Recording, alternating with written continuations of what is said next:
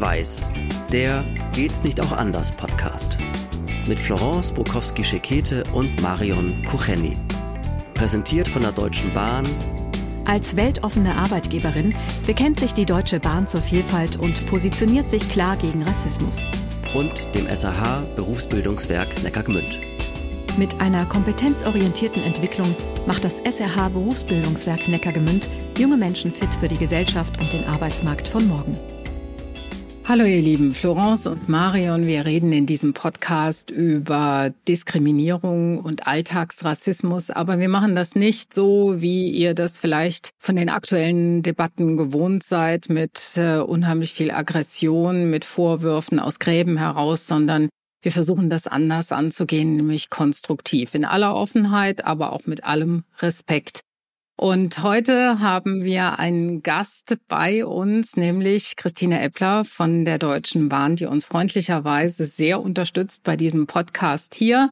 Und an diesem Punkt übergebe ich an Florence. Ja, danke, liebe Marion. Und herzlich willkommen, liebe Frau Eppler. Wir haben uns letztes Jahr kennengelernt. Da gab es eine Situation, die ich mit der Deutschen Bahn erlebt habe, die ja eigentlich ein Konflikt war. Aber es ist uns wunderbar gelungen, das letztendlich durchzuziehen, was wir auch in unserem Podcast durchziehen, nämlich miteinander über die Situation sprechen und schauen, dass wir uns gegenseitig mit Respekt begegnen, dass wir uns ins Gesicht schauen können und dass wir dann nach vorne gucken. Und aus dem Grund, ja, wir haben uns kennengelernt in dem Zusammenhang, aus dem Grund sitzen wir auch heute zusammen. Das freut mich riesig. Ja, mich freut's auch sehr. Vielen Dank für die Einladung. Mich hat auch sehr unser Kennenlernen gefreut, auch wenn der Anlass dafür ein sehr unerfreulicher war.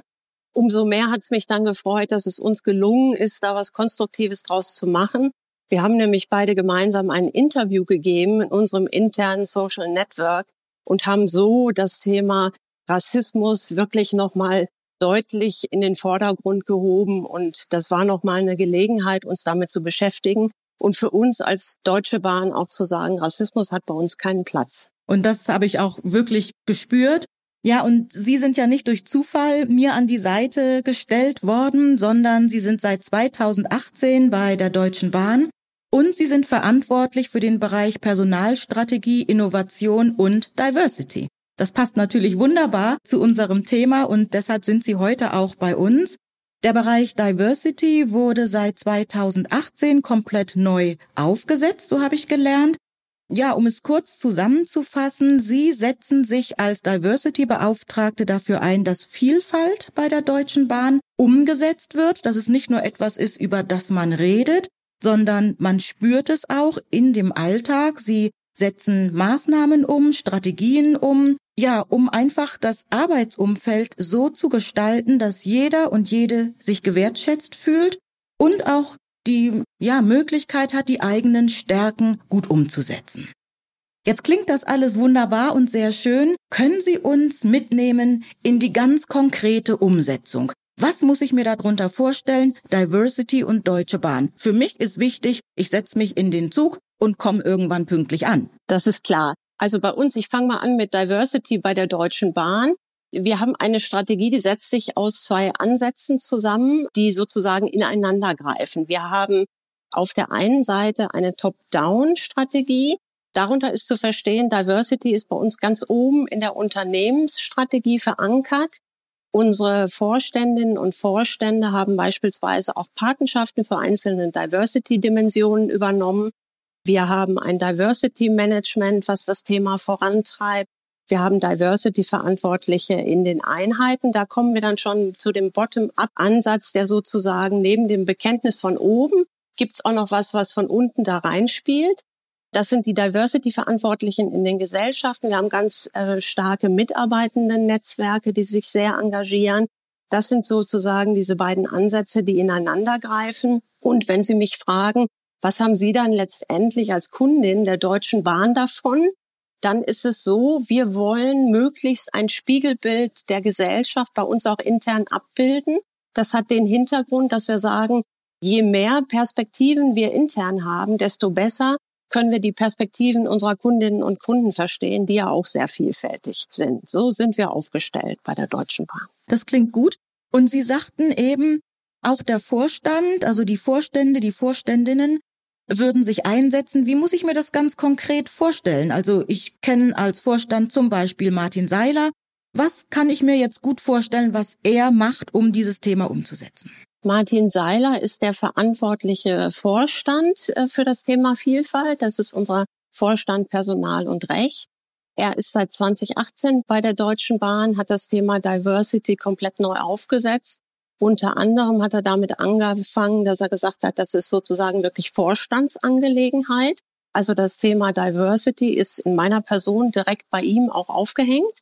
Und dann hat er auch viele unterschiedliche Maßnahmen initiiert. Ganz konkret, wir haben einmal im Jahr eine Woche der Diversity, wo wir uns mit ganz unterschiedlichen Aspekten beschäftigen. Wir äh, arbeiten sehr eng mit unseren mitarbeitenden Netzwerken zusammen. Da hat beispielsweise Martin Seiler bei unserem mitarbeitenden Netzwerk Frauen bei der Bahn auch initiiert, dass die jährlich einen Award ausgeben. Denn da werden dann Frauen und neuerdings auch Männer, was ich sehr gut finde, ausgezeichnet, die sich für das Thema Frauen in Führung einsetzen. Und wir haben auch, und das glaube ich ist vielleicht auch bei uns etwas Besonderes, wir arbeiten mit unseren mitarbeitenden Netzwerken zusammen, vereinbaren Arbeitsprogramme mit denen und wir haben auch die Möglichkeit, Budgets da zu allokieren. Da stehen wirklich auch finanzielle Mittel dahinter. Das finde ich persönlich bei Diversity auch wichtig, denn natürlich ist es wichtig, auch kommunikative Zeichen zu setzen, beispielsweise auch in Form von Flaggen, mit denen wir auch unsere Bahnhöfe beispielsweise beflaggen. Aber es ist auch wirklich wichtig, dass da Maßnahmen hinterstehen, dass da Ziele hinterstehen und für die Maßnahmen, da braucht man auch Budget. Nun bedeutet Diversity etwas Großes. Also wir denken da jetzt nicht nur an den Migrationshintergrund oder an das Geschlecht. Sie haben eben angesprochen, dass es Awards gibt für Maßnahmen Frauen in Führung. Diversity bedeutet ja noch so viel mehr. Was wird da noch ganz konkret gemacht? Also ich denke jetzt an die geschlechtliche Zugehörigkeit, an die Religion, an die körperliche Versehrtheit, ja auch an Familienstrukturen. Wie wird das eingebunden bei der Deutschen Bahn, so dass sich da jeder auch irgendwo zugehörig fühlt und wiederfindet? Das sind ganz unterschiedliche Themen und die sind alle wichtig. Ich glaube, wenn wir jetzt versuchen, die mit einer Klammer zusammenzufassen, das versuche ich vielleicht als erstes, dann können wir gerne auch noch in konkrete Einzelbeispiele reingehen. Ich glaube, es wird immer wichtiger, dass wir unseren Mitarbeitenden die Möglichkeit geben, die jeweiligen individuellen Lebensentwürfe abzubilden. Also ich denke, wir kennen das alle. Man hat vielleicht eine Phase in seinem Leben, da will man gerne mehr Zeit der Familie widmen. Oder man hat auch eine Phase in einem Leben, äh, wo man sagt, jetzt habe ich pflegebedürftige Angehörige. Es kann auch sein, dass es sowas gibt, dass ich sage, Mensch, ich möchte noch mal was anderes, ich möchte nebenberuflich studieren. Und das heißt, wir wollen, vielleicht kann man das so als Überschrift zusammenfassen, dann kann ich Beispiele geben. Wir wollen möglichst viele Wahlmöglichkeiten geben. Unsere neue Arbeitgeberkampagne, die nennt sich Was ist dir wichtig? Und die zielt genau darauf ab. Ich habe beispielsweise vielleicht eine Phase in meinem Leben, wo ich sage, bei uns gibt es eine Wahlmöglichkeit beispielsweise zwischen mehr Urlaub oder mehr Geld. Wenn ich jetzt eine Phase habe, wo ich vielleicht gerade Investitionen hatte, Haus gebaut oder Wohnung gekauft oder sonst eine Investition, dann ist mir wahrscheinlich mehr Geld lieber und es gibt auch Phasen, wo mir dann mehr Urlaub wichtiger ist. Es mag Situationen geben, wo es mir wichtig ist, dass ich ein Sabbatical nehmen kann. Da gibt es bei uns die Möglichkeit, in Langzeitkonten Stunden hineinzugeben, um dann ein Sabbatical zu nehmen. Also wir versuchen einfach so viel Individualität zu geben wie möglich. Das kann man vielleicht so als Überschrift zusammenfassen. Und man hört ja von vielen Firmen, dass Männer ungerne in eine Art Elternzeit gehen, weil ihnen gespiegelt wird, na ja, kannst du machen, aber ob du dann auf diese Position wiederkommst, das wissen wir nicht so genau. Jetzt hört sich das bei Ihnen aber so an, als ob das für männliche Mitarbeitende kein Problem sein sollte. Genau, also die Instrumente, die wir anbieten, die gelten grundsätzlich für alle. Deshalb, ich wehre mich zum Beispiel auch immer gegen das Wort Frauenförderung. Das mag ich überhaupt nicht. Im Prinzip geht es darum, dass unterschiedliche Lebensphasen einfach gut abgebildet werden können. Und es geht auch schlicht und einfach um Chancengleichheit. Was beispielsweise Elternzeit angeht, das gilt natürlich für alle. Und wir wollen auch ermutigen, dass wir beispielsweise solche Sachen wie Jobsharing, dass das einfach ganz normal ist, dass es Jobsharing gibt und idealerweise eben nicht nur Jobsharing von zwei Frauen, sondern auch idealerweise Jobsharings von Männern und Frauen. Und ich würde auch super gern mal Jobsharing von zwei Männern sehen. Das haben wir allerdings noch nicht. Ja gut, vielleicht kommt das ja dann, vor allem wenn die das hören, was Sie jetzt hier uns auch erzählt haben.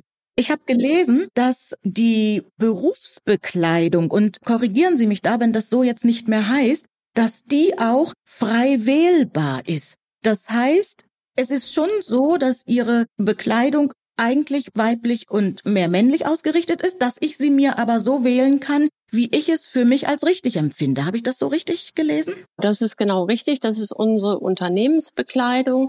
Und bei der Unternehmensbekleidung, da war es bisher so, man konnte im Prinzip, also es gab eine Unternehmensbekleidung, die war für Männer und es gab eine Unternehmensbekleidung, die war für Frauen. Und grundsätzlich konnte man auch sozusagen quer bestellen. Man brauchte dann, das war ein Prozess, man brauchte dann die Genehmigung der Führungskraft. Und damit war ja dann quasi eine Hürde eingebaut. Ich musste erstmal das erläutern, warum ich das will. Und das haben wir jetzt abgebaut, dass wir gesagt haben, wir öffnen das für alle. Jeder kann bestellen, was er oder sie möchte. Und das ist sehr gut angenommen worden. Und da gab es eine große Resonanz drauf. Und da haben wir uns sehr drüber gefreut, dass uns das jetzt gelungen ist. Das klingt im ersten Moment tatsächlich sehr offen. Jetzt habe ich aber einen Gedanken gehabt, als ich das gelesen habe, dass ich dachte, okay, jetzt würde sich für mich nach außen, also jemand, der als Mann gelesen wird, bestellt sich jetzt die weibliche Arbeitskleidung, weil er das für sich für richtig empfindet und arbeitet jetzt auch mit dieser Kleidung öffentlich, ich sage jetzt mal zum Beispiel als Zugbegleiter. Wie wird er aber gestützt und gestärkt, wenn es a unter den Mitarbeitenden vielleicht doch zu Mobbing kommt oder auch unter den Fahrgästen? Das kann ja passieren. Wir können ja nicht davon ausgehen, dass alle Fahrgäste, dass alle Mitarbeitenden diese Offenheit und diesen Respekt und diese Toleranz haben. Wie stärken Sie da die Mitarbeitenden, denen das passiert? Das ist ein ganz wichtiger Punkt. Also ich habe die Erfahrung gemacht, dass fast alle Initiativen, über die wir im Bereich Diversity in der Deutschen Bahn reden, das spiegelt immer gesellschaftliche Diskussionen wider. Und das, was Sie gerade geschildert haben als Beispiele, das sind ja genau die gesellschaftlichen Reaktionen, die wir erleben. Also das ist wahrscheinlich auch sehr ortsabhängig. Wenn jetzt ein als Mann gelesene Person in Berlin Mitte in Frauenkleidern herumläuft, dann führt das wahrscheinlich nicht zu solchen Reaktionen, wie Sie geschildert haben, woanders schon. Und das ist ja auch ein Thema, mit dem wir uns als Gesellschaft dann beschäftigen. Wie gehen wir damit um? Da sind wir ja auch im Diskurs als Gesellschaft. Und genauso ist das bei uns als Deutsche Bahn auch. Also wir können dazu sagen, von unseren Werten, von unserer Haltung her ist das gewollt, dass die Leute sich so verwirklichen können und damit auch so kleiden können, wie es ihnen entspricht. Und die Reaktionen darauf, die würden wir dann entsprechend stützen.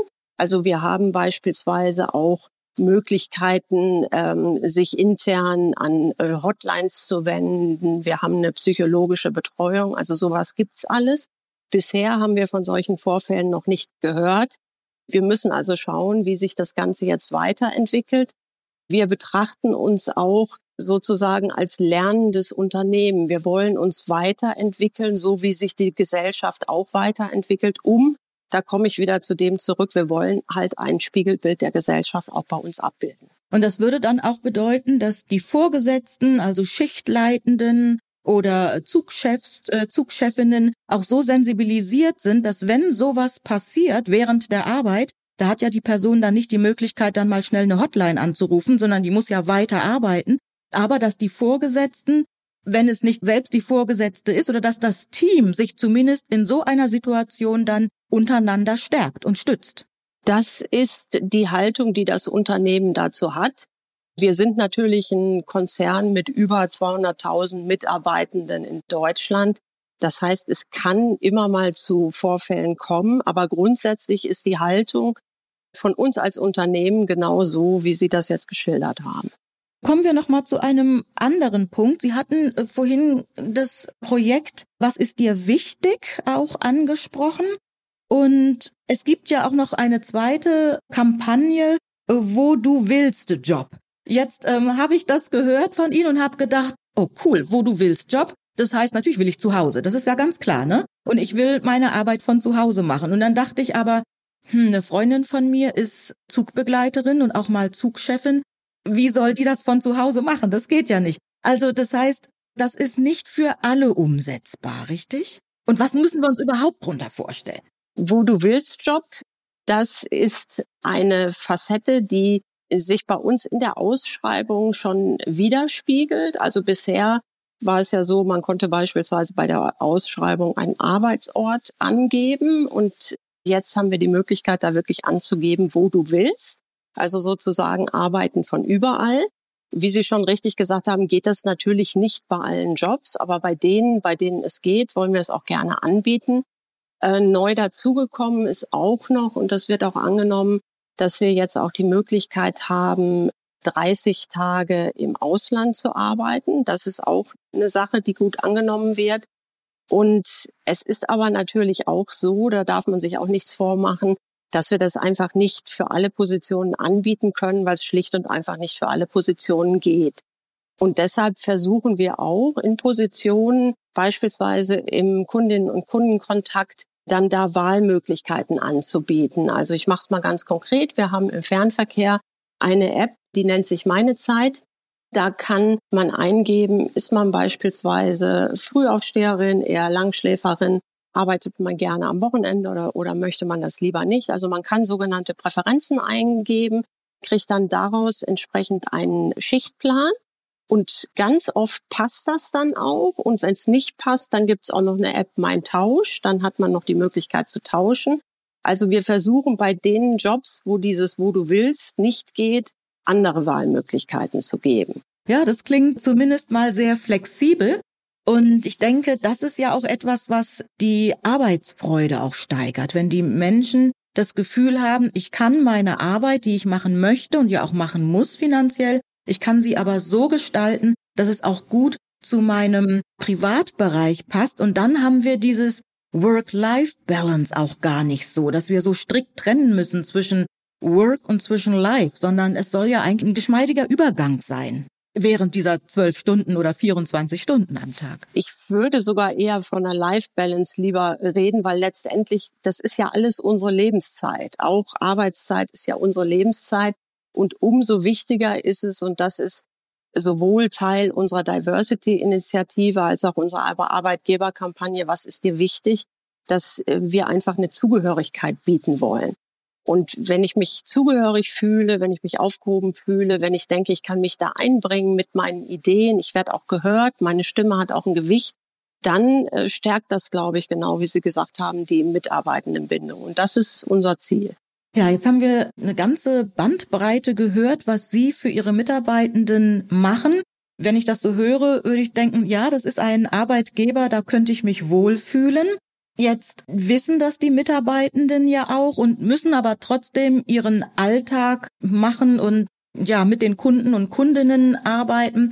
Was würden Sie sich von den Kunden und Kundinnen, von den Fahrgästen wünschen, um auch Stück weit die Mitarbeitenden zu unterstützen? Denn es ist ja nicht nur eine Einbahnstraße. Es ist ja nicht nur, dass Ihre Mitarbeitenden freundlich zu den Kunden sein sollen. Natürlich, das erwarte ich als Kunde, als Fahrgast. Aber was würden Sie sich oder Ihre Mitarbeitenden auch von uns als Kunden wünschen? Ja, wenn wir uns da was wünschen dürften, dann ist das, glaube ich, eins, einfach ein freundlicher Umgang miteinander. Es gibt natürlich Stresssituationen, wenn wir zurückblicken. Wir hatten Corona, wo unsere Mitarbeitenden ja auch auf die Maskenpflicht hinweisen mussten. Wir hatten das 9-Euro-Ticket, wo wir wirklich volle Züge hatten. Wir haben auch, das ist ja auch kein Geheimnis, wir kämpfen auch mit Verspätungen und natürlich gibt's da Ärgernisse und wir würden uns einfach wünschen, da im Umgang verständnisvoller vielleicht miteinander auch zu sein. und Freundlichkeit. Freundlichkeit ist, glaube ich, auch das A und O. Jetzt hat nicht jeder vielleicht die Idee bei einem Konflikt, der in irgendeiner Form aufgekommen ist oder bei dem Gefühl, ich wurde jetzt hier in meiner Individualität nicht gut behandelt als Gast. Nicht jeder hat die Idee, dann auf LinkedIn zu gucken oder in Social Media, wo, wo kriege ich jetzt eine Frau Eppler her? Und sie können sich auch nicht mit jedem Einzelnen natürlich auseinandersetzen. Aber welche Möglichkeit hätten Fahrgäste trotzdem, wenn sie das Gefühl haben, hey, jetzt wurde ich hier gerade nicht gut behandelt und ich möchte mit dem, ich sag jetzt mal Schmerz auch nicht alleine sitzen, welche Möglichkeit gibt es? Also es gibt natürlich einmal die Möglichkeit, die Personen, mit denen gerade das Vorkommnis war, direkt anzusprechen. Dann gibt es natürlich auch die Möglichkeit, uns über unsere Internetseite zu kontaktieren, wo die ganzen Kontaktwege auch draufstehen. Und wir möchten auch wirklich gerne, dass das genutzt wird, weil wir möchten dann insbesondere Beispiele, bei denen es noch nicht so gut läuft, auch wirklich aufgreifen und das dann adressieren. Das ist uns auch ganz wichtig, mit unseren Kundinnen und Kunden da im Kontakt zu sein. Ja, und dass das funktioniert, liebe Frau Eppler, das durfte ich ja am eigenen Leib erleben. Und ich muss wirklich auch sagen, seitdem ich mich noch mehr mit der Arbeit der Bahn befasse und auch Einblicke bekomme und auch noch mehr beobachte, kann ich auch ruhiger und auch noch verständnisvoller mit der ein oder anderen Verspätung umgehen. Denn letztendlich ist es nicht der Mitarbeiter oder die Mitarbeiterin, die vor mir steht, die jetzt sagt, ich will, dass die Frau zu spät ankommt. Die können auch nichts dafür. Es sind oftmals widrige Umstände. Ich denke, dieses Miteinander reden vielleicht auch den Perspektivwechsel auch wagen. Das sind so die Dinge, die dazu führen, dass wir besser miteinander umgehen und auch mal ein freundliches Wort auch mal für den Mitarbeiter und die Mitarbeiterin haben. Ich glaube, die freuen sich auch darüber. Auf jeden Fall. Also ein gutes Miteinander freut, glaube ich, einfach alle. Und deshalb, wie gesagt, war ich auch von der Idee und der Intention dieses Podcasts sofort angetan und freue mich sehr, dass wir da hier zusammengekommen sind. Liebe Frau Eppler, vielen Dank für das schöne Gespräch. Vielen Dank. Die Bahn als lernendes Unternehmen. Das ist ein schönes Bild, das ich auf jeden Fall mitnehme, verbunden mit dem Appell, dass Freundlichkeit und Rücksichtnahme immer weiterhelfen, jedenfalls weiter als Konfrontation das jemals erreichen könnte. Wenn ihr Fragen habt an die Deutsche Bahn, ihr habt gerade eben gehört, das ist ein lernendes Unternehmen, das auch gerne offen ist für alle Impulse und vielleicht alle Anregungen oder Gedanken, die ihr habt, dann lasst uns das gerne wissen. Unseren Podcast bekommt ihr überall da, wo es gute Podcasts gibt. Schaut euch auf den einzelnen Plattformen um. Abonniert gerne unseren Kanal, dann verpasst ihr keine Folge. Wir würden uns sehr freuen, nicht nur, wenn ihr uns hört, sondern auch eine nette Bewertung da lasst wenn ihr mit uns in Austausch geht. Und ihr wisst ja, es steht über allem, das haben wir auch in der heutigen Episode wieder gut rausarbeiten können, über allem steht. Ganz wichtig ist, in Kontakt zu bleiben, in Kommunikation zu bleiben. Und es gilt immer und überall reden und zusammen. Das war Schwarz-Weiß. Der Geht's nicht auch anders Podcast mit Florence Bukowski-Schekete und Marion Kucheni mit freundlicher Unterstützung der Deutschen Bahn, des SAH Berufsbildungswerk Neckargemünd, Fotoartist Charles Schrader und der Haas Mediengruppe.